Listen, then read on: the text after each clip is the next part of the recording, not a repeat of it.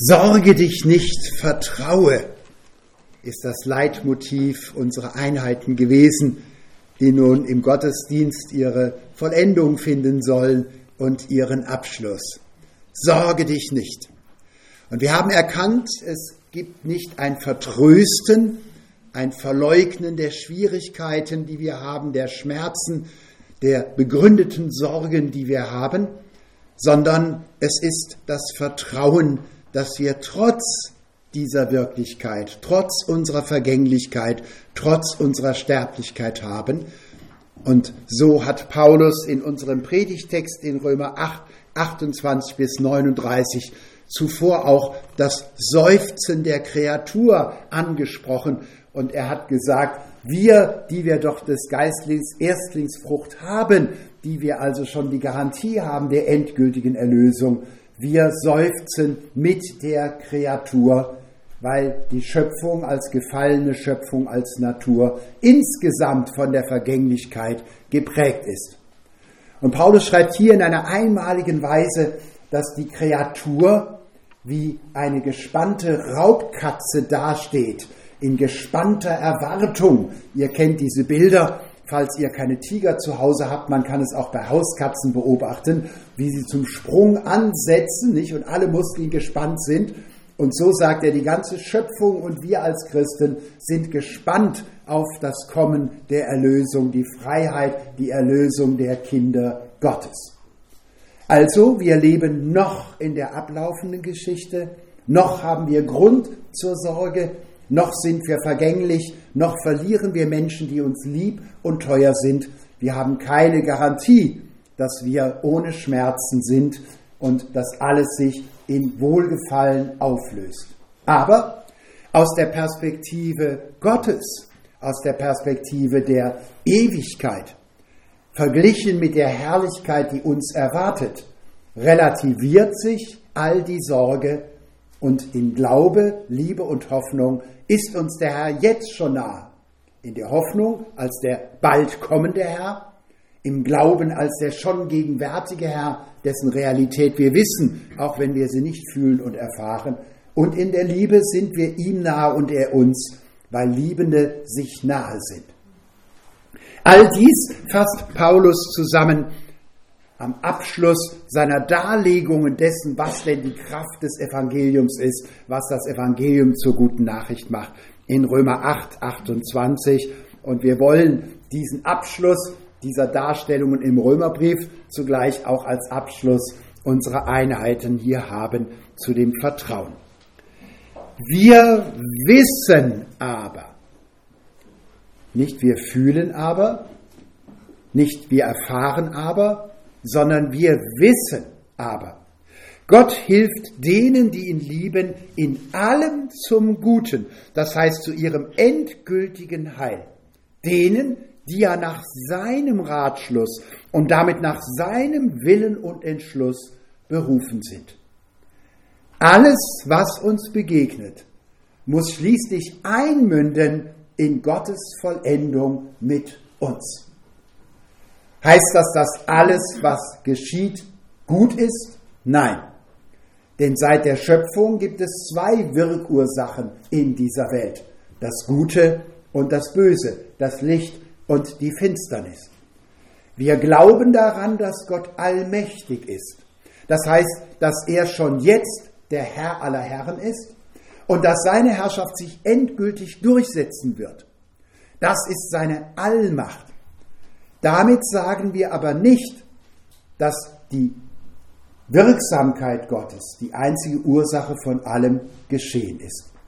Es geht um die Allmacht Gottes, nicht um die Allwirksamkeit Gottes. Nicht in allem, was geschieht, ist Gott die Ursache.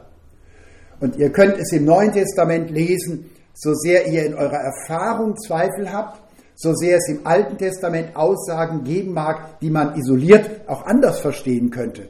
So besteht das Neue Testament darauf, Gott ist Licht, er ist keine Finsternis. Gottes Wesen ist Liebe und niemals Hass oder Gleichgültigkeit. Gott und Jesus Christus in Person ist das Leben und damit ist er nicht Krankheit, Sterben und Tod.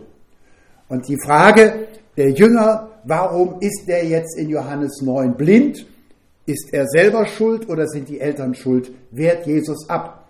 Denn ging es nach der Schuldfrage, dann müssten ja alle Menschen krank sein zum Tode und müssten schon längst gestorben sein.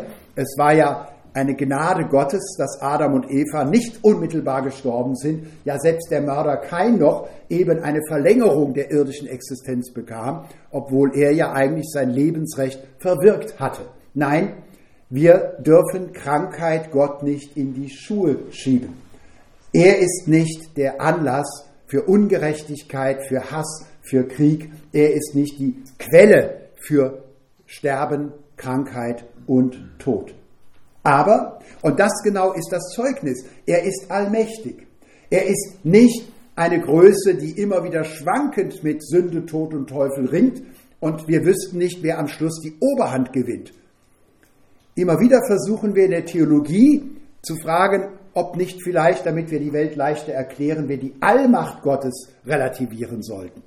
Nicht? Ist Gott vielleicht nicht allmächtig, dann kann ich den Zweiten Weltkrieg, dann kann ich die Not in der Welt leichter erklären.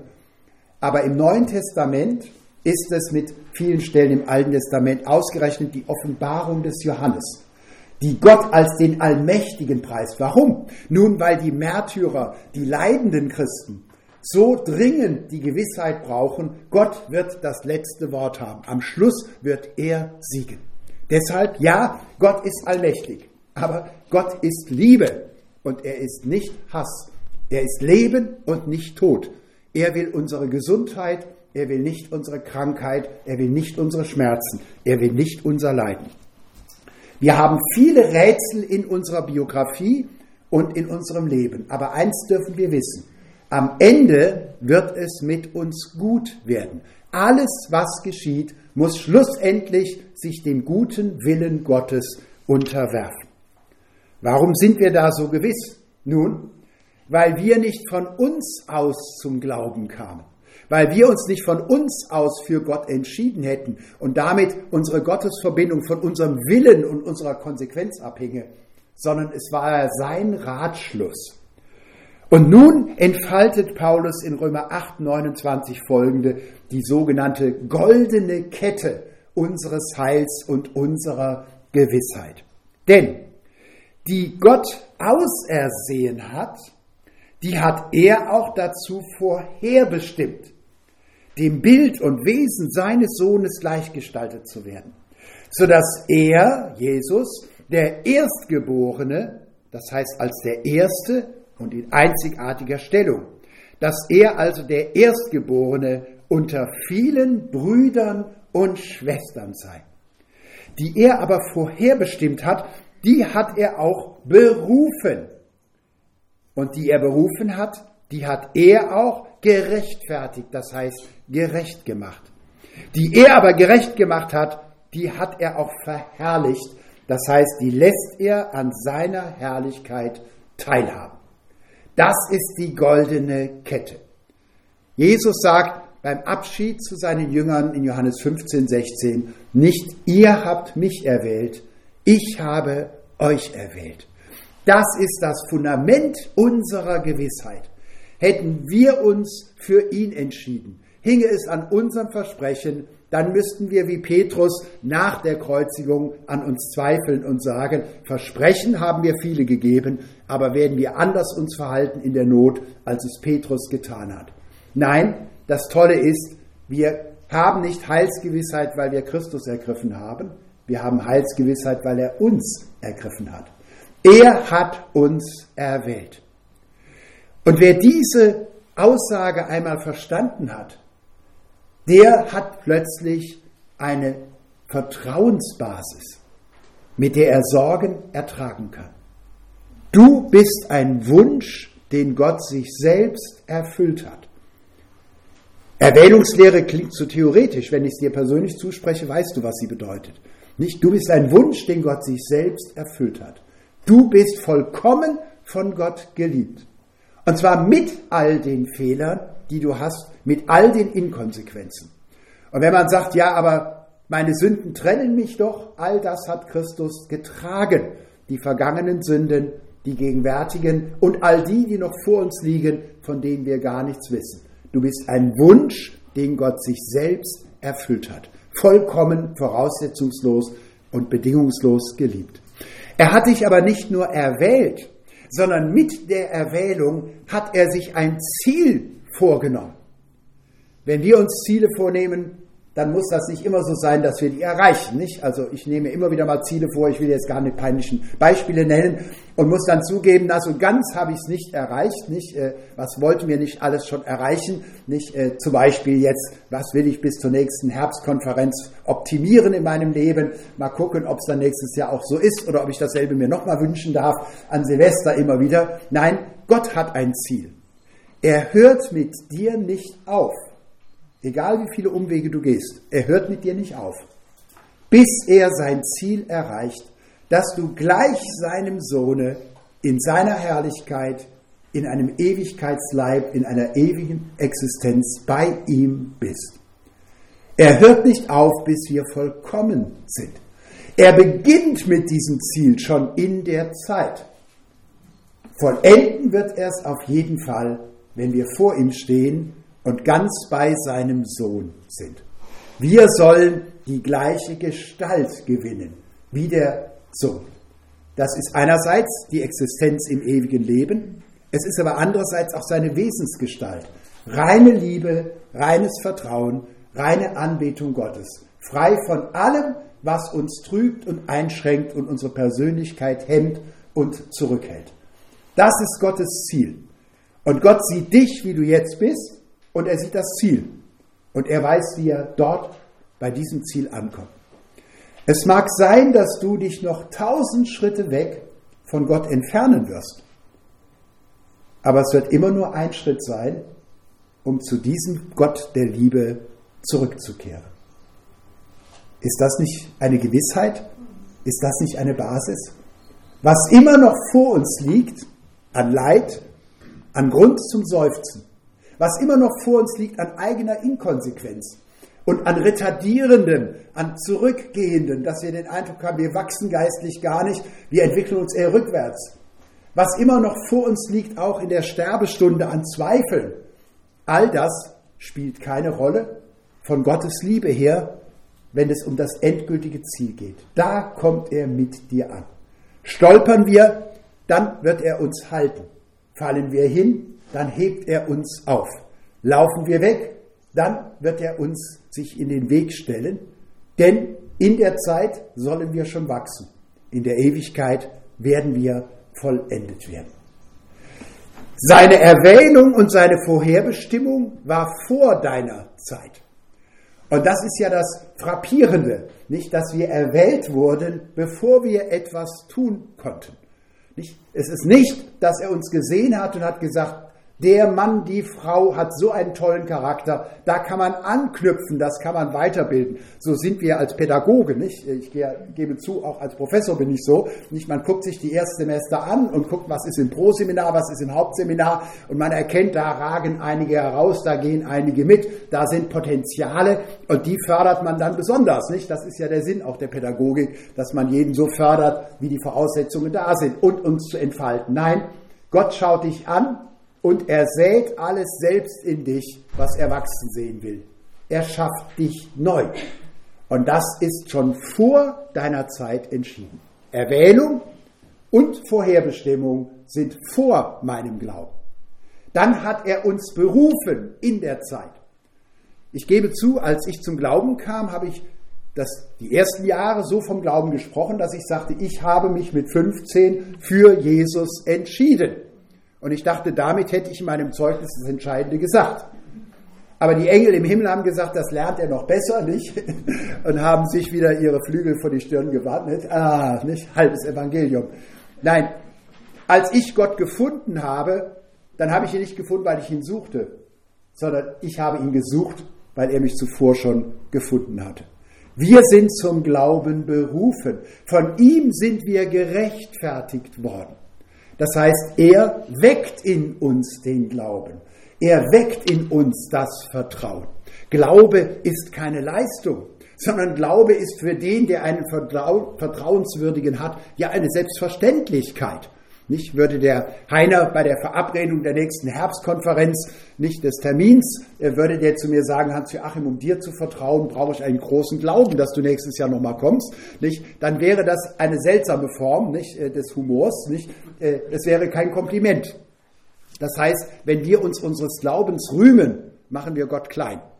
Nicht? Deshalb bete auch nicht immer, Herr, lass mich im Glauben wachsen. Das hat Jesus gar nicht toll gefunden, als die Jünger sagten, Herr, wir wollen im Glauben wachsen. Nicht? Warum? Nicht? Er hätte auch antworten können, ja, bin ich ein so unzuverlässiger Herr, dass ihr einen großen Glauben braucht, um an, mir, an mich zu glauben. Und ihr erinnert euch, was Jesus sagt. Nicht? Er nimmt das kleinste Samenkorn, das Senfkorn, so klein, dass man es zwischen die Finger nicht halten kann. Ich habe keins in der Jacke, ich habe es aufgegeben. Ich hatte die echten, nicht aus Palästina. Die waren aber so klein, dass bei meinen Wurstfingern keiner die mehr sehen konnte. Nicht?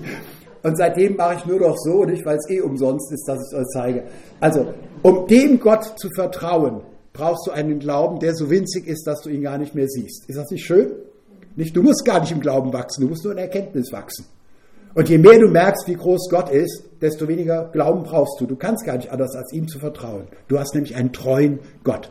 Wir sind von ihm berufen und wir sind von ihm gerecht gemacht. Und damit soll es nicht enden, sondern wir sind bereits verherrlicht, das hat schon angefangen, denn in dem Augenblick, als wir zum Glauben kamen, Christus in uns geboren wurde, hatten wir den verherrlichten Christus schon in uns. Und viele ahnen das gar nicht, dass alles Entscheidende wir im Augenblick des zum Glauben kommens haben, nämlich in der Person Jesus Christus. Es gibt immer wieder Frömmigkeitsbewegungen, die sind versucht zu sagen, ja, die Taufe ist der Anfang, aber wir müssen irgendwie noch mal was haben, eine Geistestaufe, eine zweite Segnung oder was immer dann kommt, weil man den Eindruck hat, das ist doch nicht genug, das war ja nur der Anfang, da haben wir noch gar nicht verstanden, worum es geht. Nein, das ist genau die Entdeckung des Evangeliums. Im Augenblick meines zum Glauben kommens habe ich alles, was ich brauche, um in Ewigkeit zu bestehen. Würde ich eine Minute nach meiner Bekehrung und Erlösung meinem zum Glauben kommen, tot umfallen, wo wäre ich dann? Ich wäre vollkommen im Himmel. Denn mehr als Christus kann ich gar nicht haben. Und den hatte ich im Augenblick meines zum Glauben kommens, meiner bewussten Taufe, wenn ich mich Christus übereignet habe. Da habe ich den ganzen Christus schon in mir. Der Rest ist Entfaltung. Und deshalb ist dieses letzte, wir sind verherrlicht, der Prozess, der begonnen hat, gegründet in Kreuzenauferstehung bei meinem zum Glauben kommen. Und es ist ein Prozess, Paulus sagt es so schön 203, äh, äh, in 203, wir gehen von einer Herrlichkeit zur anderen, wir werden von einer Herrlichkeit zur anderen verwandelt. Von seiner zu unserer und von einer Verherrlichung zur nächsten. Das ist unsere anlaufende Geschichte auf die Herrlichkeit zu. Nicht nur zeitlich, sondern auch in unserer Erkenntnis. Und in dem Maß, wie wir uns von dieser Herrlichkeit her verstehen, von dieser Faszination, von diesem Licht Gottes her verstehen, in dem Maße werden unsere Sorgen kleiner. Ich wurde mal gefragt, was hat sich eigentlich bei dir in Hinsicht auf die Schwierigkeiten und Probleme beim zum Glauben kommen geändert? Und manchmal ist es immer ganz schön, man ist in so einer Gesprächssituation, äh, nicht weil man dann spontan was antwortet, was man vorher gar nicht im Kopf hatte. Und da habe ich gesagt, meine Probleme sind eigentlich nicht kleiner geworden nur Gott größer. Das ist das, was im Glauben passiert. Nicht die Probleme werden kleiner, aber Gott wird dir größer. Und in dieser Relation sind dann natürlich auch die Probleme in einer ganz anderen Stufe. Also Christsein heißt nicht keine Probleme haben, sondern Christsein heißt auf Christus schauen und dann einen anderen Maßstab, eine andere Orientierung haben. Der Prozess der Verherrlichung hat begonnen und Gott selbst steht in Christus dafür ein, dass er mit dir ans Ziel kommt. Das ist so trostreich. Und zwar gerade trostreich für die Ernsthaften unter uns. Es gibt so einige, die sagen, naja, wenn ich eh in den Himmel komme, irgendwie kriege ich die Zwischenzeit schon geregelt. Nicht? Äh, äh, die leben dann leichter. Und es sind gerade die, die so ernsthaft sind und an sich leiden und sagen, das darf doch nicht wahr sein, dass mir das nach zehn Jahren noch passiert. Oder wieso habe ich das Problem schon wieder? Warum komme ich nicht weiter in der Überwältigung? Warum bin ich immer noch jähzornig? Warum bin ich immer noch geizig? Warum immer noch neidisch? Nicht, was sind das für Gefühle, die ich da habe? Die passen doch nicht. Äh, nicht. Und es ist so wunderbar zu sagen, nein, Gott kommt mit dir an und er steht dafür ein, dass du das Ziel erreichst. Am Schluss muss alles zum Guten einmünden. Was sollen wir nun dazu sagen? Wenn Gott für uns ist, wer kann dann gegen uns sein? Viele Stimmen können gegen uns sein. Im Alten Testament kommt der Widersacher ja gerade als Ankläger in den Blick. Denkt an Hiob, nicht, dass der Widersacher der Satan vor Gott erscheint und versucht, den Glauben des Hiob madig zu machen bei Gott. Am jüngsten Tag hat er gute Argumente zu sagen, deshalb gehört der Hans-Joachim Eckstein nicht ins ewige Leben und nicht vor den Thron Gottes, denn er kennt uns ja gut und er weiß auch, wo unsere Schwachstellen sind, der Widersacher. Sünde, Tod und Teufel könnten uns verklagen. Ja, es gäbe wahrscheinlich am jüngsten Tag auch viele Menschen, die Grund hatten zu sagen, der tut zwar immer fromm, aber ich habe ihn ganz anders kennengelernt. Denn wir sind vor unserer Bekehrung, aber natürlich auch als Christen an so vielen Menschen schuldig geworden. Nicht? Viele könnten uns verklagen. Aber ich verrate euch was. Wahrscheinlich ist das, was am ehesten noch bedrängend ist, dass du am jüngsten Tag, wenn du Gott siehst und wenn du siehst, wie du hättest sein können, vom Ziel her sagen können, den Weg hätte ich abkürzen können, dass du dich selbst verklagst. Und deshalb möchte ich dieses, wenn Gott für uns ist, wer kann dann gegen uns sein, nicht auf all die anderen Größen nur beziehen, die jetzt gleich noch kommen, sondern auch auf dich selbst. Ich weiß, in der Seelsorge treffe ich viele Menschen, deren leidenschaftlichster und gefährlichster Feind sind sie selbst, die eigene Anklage, das sich selbst nicht annehmen können. Aber wenn Gott für dich ist, wie kannst du dann noch gegen dich sein? Ich gehöre nicht zu denen, die sagen, es gibt nicht ein Doppelgebot der Liebe, sondern ein dreifaches. Du sollst Gott lieben, du sollst deinen Nächsten lieben und du sollst dich selbst lieben, weil diese Formulierung mindestens so viele Missverständnisse weg, wie sie berechtigt ist. Was berechtigt ist, sage ich gleich noch. Aber Liebe ist eine Beziehung zwischen Personen. Und wenn ich jetzt die Selbstliebe propagiere, nicht die Selbstannahme, sondern die Selbstliebe propagiere, dann würde ich sagen, du brauchst gar keine Beziehung, sondern du bist dir selbst genug. Ich vergleiche das dann gerne mit einer Verlängerungsschnur. Äh, wie heben wir die auf, damit sie nicht verknotet? Nun, wir machen, äh, binden sie im Kreis und dann verschlingen wir sie und dann machen wir Stecker und Dose ineinander, dann sind sie verschlossen. Nicht, äh, ich vergleiche das gerne, die Selbstliebe ist der Versuch, eine Verlängerungsschnur einfach mit sich selbst zu verbinden. Nicht, äh, das Problem ist nur, da fließt kein Strom, es ist für nichts gut. Nicht, eine Verlängerungsschnur kann Leben retten, äh, wenn sie zwischen der Quelle und dem entsprechenden Gerät verbunden ist und kann Licht machen in der Halle. Aber eine Verlängerungsschnur, die mit sich selbst verbunden ist, ist für nichts gut und die nährt sich aus nichts. Also deshalb kein Missverständnis Selbstliebe als christliches Programm. Aber und das muss man mindestens genauso betonen. Es hat ja einen Grund, dass manche Christen sagen, wir brauchen die Selbstliebe als drittes Gebot, dass es gerade unter Christen viele gibt, die meinen, ein Christ darf sich selbst nicht annehmen. Wenn du in den Spiegel schaust, musst du nicht begeistert sein von dem, was du siehst. Nicht, äh, du musst nicht begeistert sein. Schon gar nicht solltest du dich in dich selbst verlieben. Nicht äh, der Mensch, den du lieben sollst, der läuft woanders rum, der ist nicht in deinem Spiegel. Aber Du musst den Menschen anschauen können und sagen, das ist ein Mensch, den Gott vollkommen liebt. Und wenn du zusammenzuckst, dann sprich es so lange, bis du es dir selber glaubst. Nicht? Wenn du sagst, ich hasse den, dann widersprichst du Gott. Du hättest Grund, ihn zu hassen. Das Problem ist nur, dass Gott ihn liebt. Und dann solltest du ihn nicht hassen, denn wir sollen ja Gottes Willen tun und wir sollen ihm gleichgestaltet werden. Und insofern ist für viele Christen der ärgste Feind und der nächste Feind und der, der ihn am besten kennt, er selbst. Lebst du schon als ein Mensch, der weiß, dass er von Gott vollkommen geliebt ist und der, weil Gott für ihn ist, wann immer er sich selber hassen mag, sagen muss, halt, das kannst du nicht machen. Wenn Gott ihn liebt, dann kannst du ihn nicht hassen.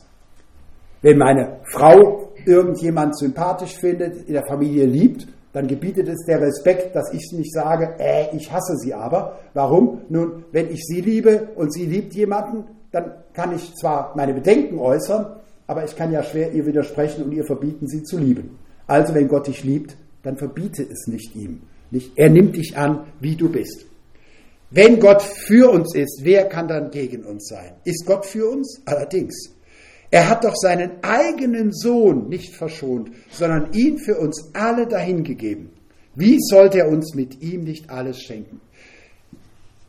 Die Intensität der Liebe erkennen wir an der Intensität der Zuwendung und der Geschenke. Nicht? Wenn jemand einen Gruß über die Straße sagt, ist das schon eine Freundlichkeit, das ist schon eine Wertschätzung unter Nachbarn. Wenn jemand Zeit schenkt in der Not, dann merken wir, das ist ein Geschenk. Und oft in der Not erkennen wir gerade unsere wahren Freunde, auch in der Nachbarschaft plötzlich, dass jemand da ist und hilft. Und manchmal sind die, die immer so süß säuseln am Telefon, wir müssen uns mal wieder treffen, wenn du wirklich ein Problem hast, dann sind sie futsch. Und es kommen plötzlich Nachbarn, mit denen hast du immer nur über das Wetter gesprochen und die sehen, da ist eine Not, der Mann braucht Hilfe oder jetzt auch nicht, äh, denkt dran, äh, bei Quarantäne und Corona, da waren plötzlich Menschen hilfsbereit, da wusstest du kaum, dass sie da sind. Nicht? Also die wirkliche Beziehung erkennt man an der Art der Zuwendung, der Intensität der Zuwendung des Schenkens. Gott hat sich selbst geschenkt. Du sagst jetzt, ja, er hat ja seinen Sohn geschenkt. Alle Eltern wissen, das, was dem Kind geschieht, ist schlimmer als das, was ihnen selber geschieht. Der Sohn war für den Vater das Teuerste. Und er hat ihn nicht davon abgehalten, als der Sohn sagte, ich gehe hin, ich trete in die Breche, ich nehme die Schuld und die Krankheit und den Tod auf mich damit sie leben können. Er hat ihn geschickt und hat gesagt, vollende das Werk deiner Liebe. Wenn Gott alles für uns gibt, wie viel mehr gibt er dann nicht aus der Fülle dessen, was er im Überfluss hat? Gibt er das Teuerste, was meinst du, was du im Himmel alles kriegst, was nicht das teuerste ist? Das ist die Logik, die Paulus schon vorbereitet hatte in Römer 5, 8 folgende, dass Gott seine Liebe zu uns erweist, als wir noch Feinde waren, als wir Gegner waren, als wir nicht nach ihm fragten, als wir Unvermögende waren. Und schon da sagt er, wenn doch Christus bereit war, für uns sein Leben zu geben, als wir noch Feinde waren, wie viel leichter fällt es ihm, aus der Fülle seiner Herrlichkeit uns zu beschenken, nachdem wir nun mit ihm versöhnt sind. Das ist die überschwängliche Gewissheit der Kinder Gottes. Wenn uns der Vater schon alles gegeben hat, wie viel mehr gibt er uns aus der Fülle dessen, nachdem wir nun seine Töchter und Söhne sind und es annehmen. Wer sollte Anklage erheben gegen die Auserwählten Gottes? Gott ist es, der gerecht erklärt und freispricht. Wer sollte Anklage erheben? Jetzt sagst du, das kann ja keiner, ich bin ja vollkommen. Nicht? Wir hatten ein Interview, da wurde jemand gefragt, nicht, was denn die entscheidenden Fehler seines Lebens waren und er hat frank und frei geantwortet, habe ich nie welche gemacht. Nicht? Wenn man merkt, es stimmt nicht, dann muss man sich korrigieren. Äh, das war eine sehr selbstgewisse Antwort. Ich äh, denke nicht, dass du so spontan so antworten würdest. Es gäbe ja viele Gründe, uns zu verklagen und ich sagte schon, wir tun es ja selber. Die Gewissheit der Christen ist nicht, ich werde am jüngsten Tag vor meinem Gott treten und mit all meinen Rabattmärkchen und meinen Pluspunkten, die ich gesammelt habe, noch konventionell als, als Marken geklebt in Bücher oder inzwischen alles digital erfasst, dann trete ich davor und sage, das habe ich an Punkten gesammelt, was hast du dagegen zu rechnen? Seste, ich wusste doch gleich, dass ich im Plus bin. So wird keiner vor seinen Herrn treten, wenn er Gott in seiner Gerechtigkeit einmal sieht. Nein, der Clou ist, dass die Gerechtigkeit, die wir erfahren, nicht die Rechtfertigung, die Rechterklärung ist aufgrund unseres gelebten Lebens, sondern die Gerechtigkeit, die wir im Glauben empfangen, ist die Begnadigung Gottes des als schuldig Erwiesenen.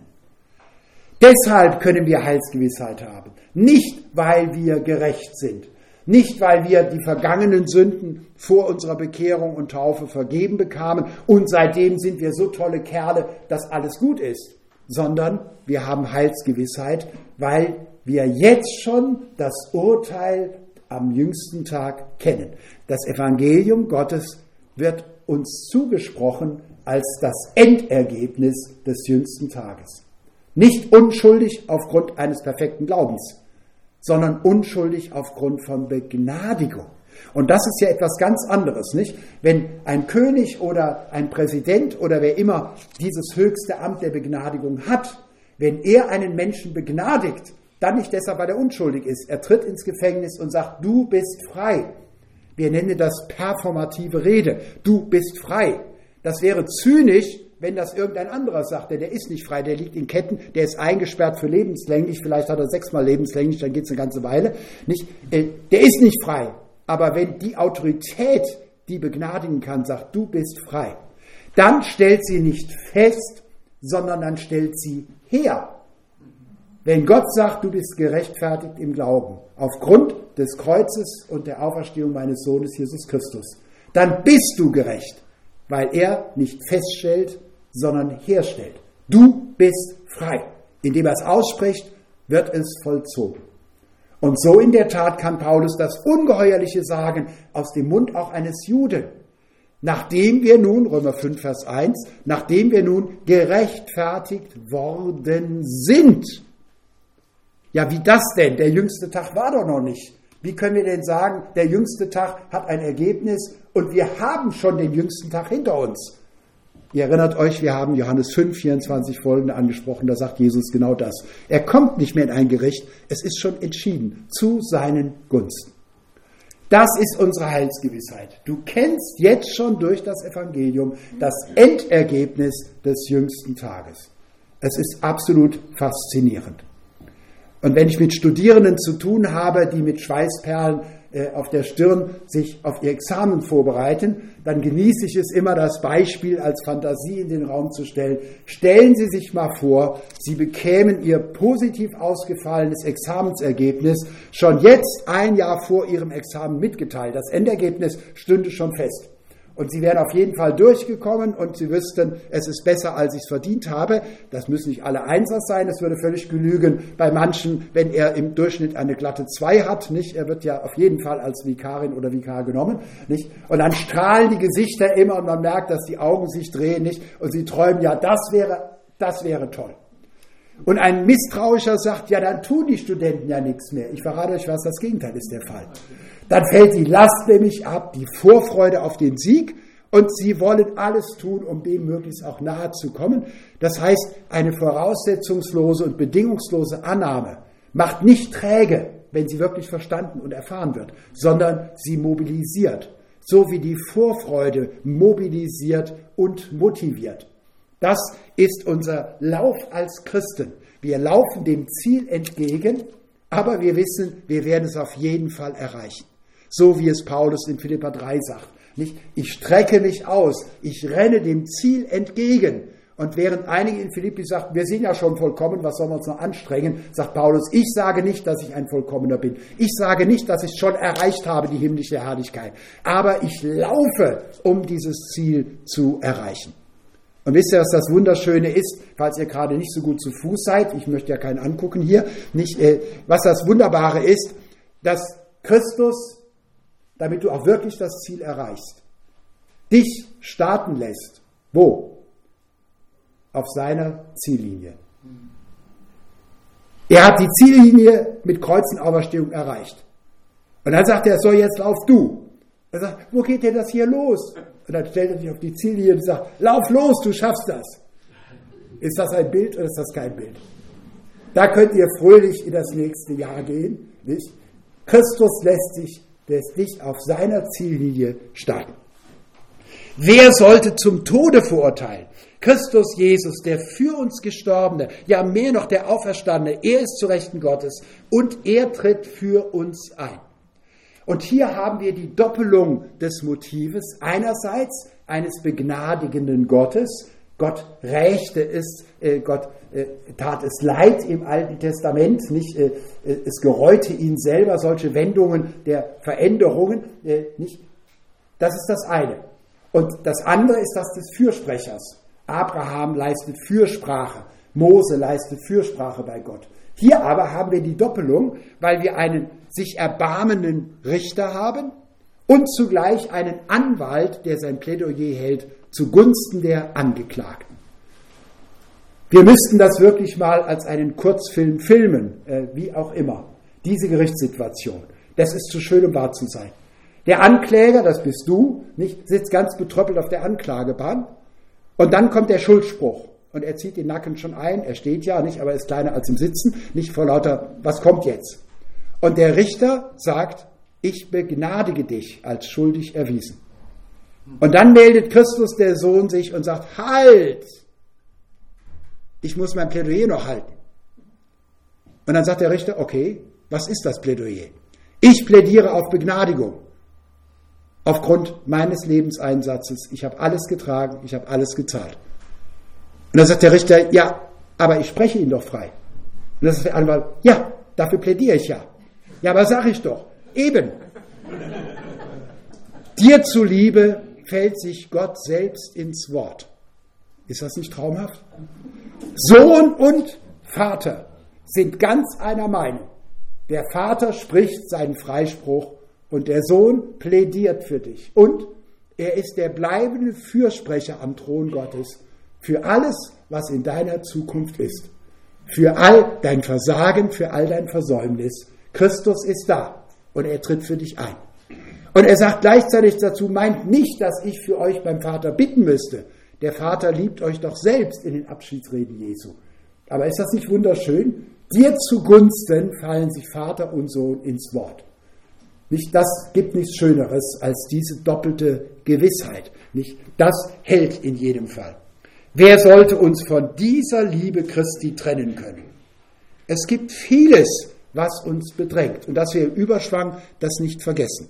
Trübsal oder Bedrängnis oder Verfolgung oder Hunger oder Blöße oder Gefahr oder Schwert. Wie ja geschrieben steht, um deinetwillen, Gott, werden wir getötet den ganzen Tag. Wie Schlachtschafe sind wir angesehen, die Gerechten in Israel, wie auch wir als Gläubige. Aber in dem allem tragen wir einen überwältigenden Sieg davon und triumphieren durch den, der uns geliebt hat.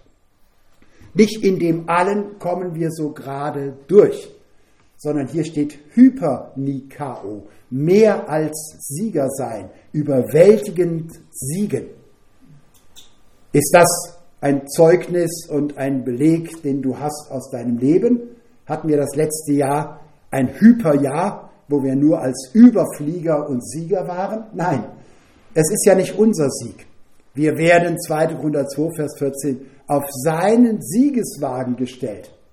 Und der Applaus, den er empfängt, dürfen wir mithören und dürfen von dem Streitwagen neben ihm mitapplaudieren. Wir haben Teil an seinem Sieg. Wir dürfen einsteigen in seine Siegesfeier.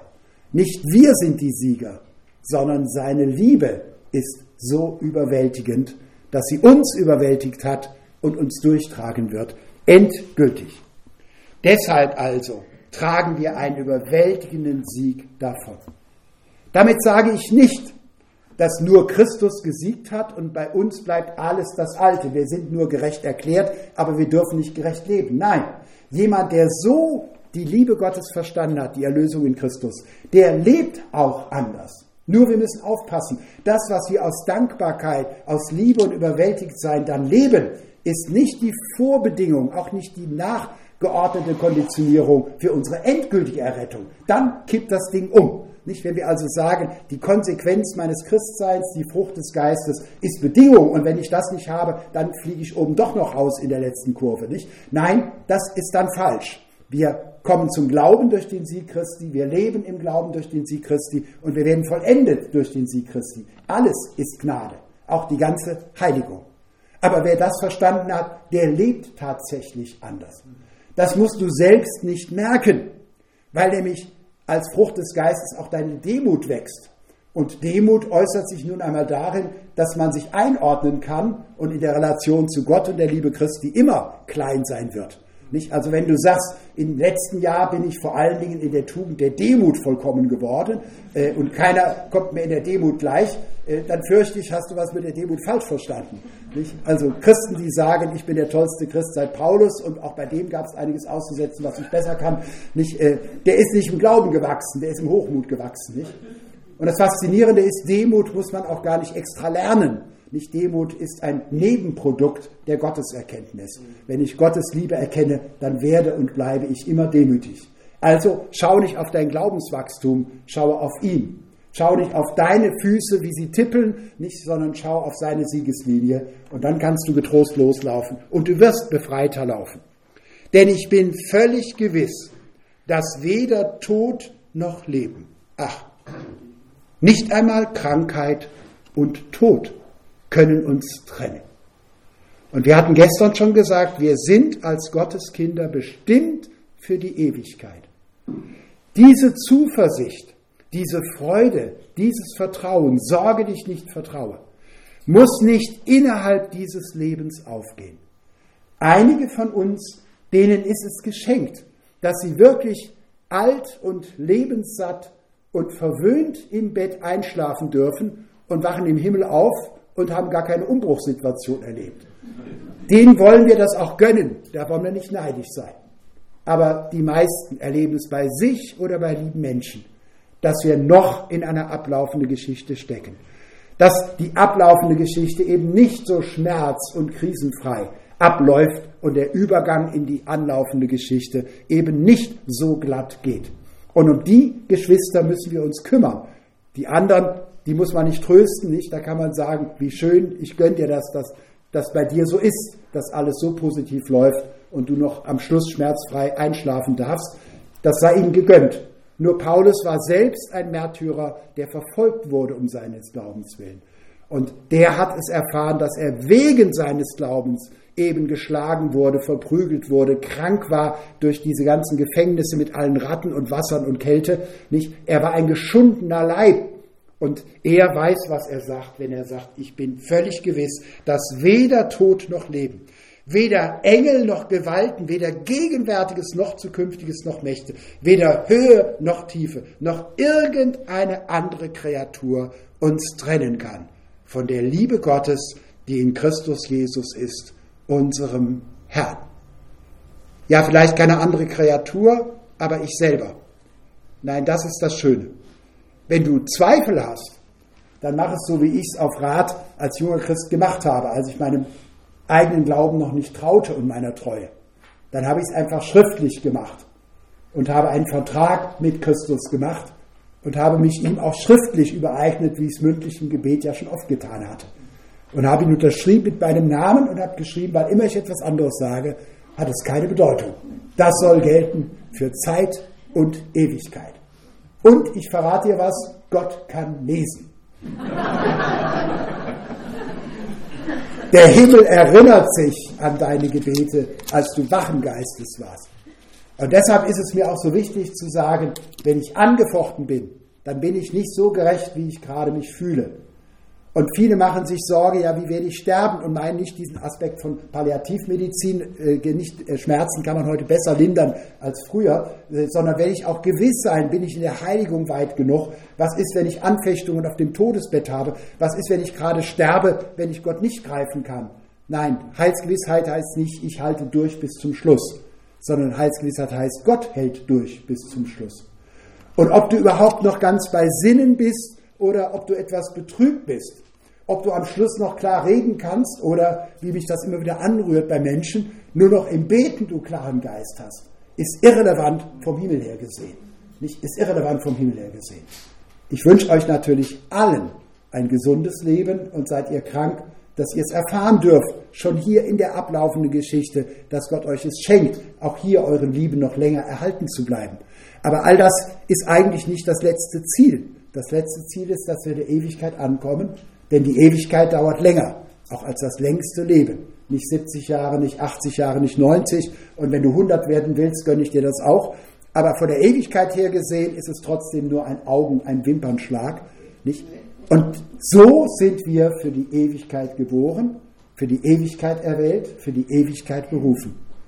Und wer mit seinem Herzen diese Ewigkeit schon hat und sich darauf freut, der kann auf der Erde vertrauensvoll, zuversichtlich leben. Trotz allem und mit allem. Nichts kann mich trennen von der Liebe Gottes, die in Christus Jesus ist, unserem Herrn. Ich möchte beten.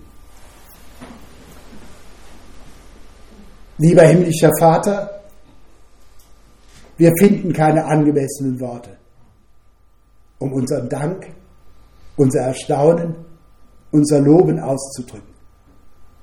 Dass du uns im Blick hattest, als es uns noch gar nicht gab. Dass du uns erwählt hast und vorherbestimmt mit dir zusammen ein Ziel zu erreichen. Und dass du uns ein so unglaublich schönes Ziel bestimmt hast. In Ewigkeit vor dir und mit dir zu leben. Teilzuhaben an deinem Licht, deiner Güte, deiner Freude, deiner Liebe. Teilzuhaben an der Gemeinschaft, die du, Vater, mit dem Sohn hast, mit all den himmlischen Wesen und mit all den unzähligen Menschen, die du erwählt hast, berufen, gerechtfertigt und verherrlicht wie uns. Danke, Herr Jesus Christus, dass du auf die Erde gekommen bist, um uns nicht nur von dieser Liebe zu künden, sondern sie zu leben und sie zu beweisen, dass du dich eingesetzt hast für uns bis zum Sterben am Kreuz. All das, was uns trennt von unserer Bestimmung und unserem Ziel, das hast du überwunden, auf dich genommen. Du hast es getragen. Und mit deiner Auferstehung hast du uns schon mitgenommen in dieses neue Sein. Wir dürfen uns deiner Liebe gewiss sein, denn wir sind Begnadigte. Und Herr Jesus Christus, wir danken dir, unserem erstgeborenen großen Bruder, dass du uns begleitest, dass du es uns beibringst, wie es geht, dass du uns das Laufen beibringst, die Vorfreude, die Hoffnung, das Vertrauen und die Liebe. Und wir danken dir für deine Geduld und für deine Weitsicht. Ja, jetzt kann ich glauben, dass du das Ziel mit uns erreichst, wenn du uns starten lässt auf deiner Ziellinie, der Linie der Vollendung deiner Liebe, in Kreuz und Auferstehung. Amen.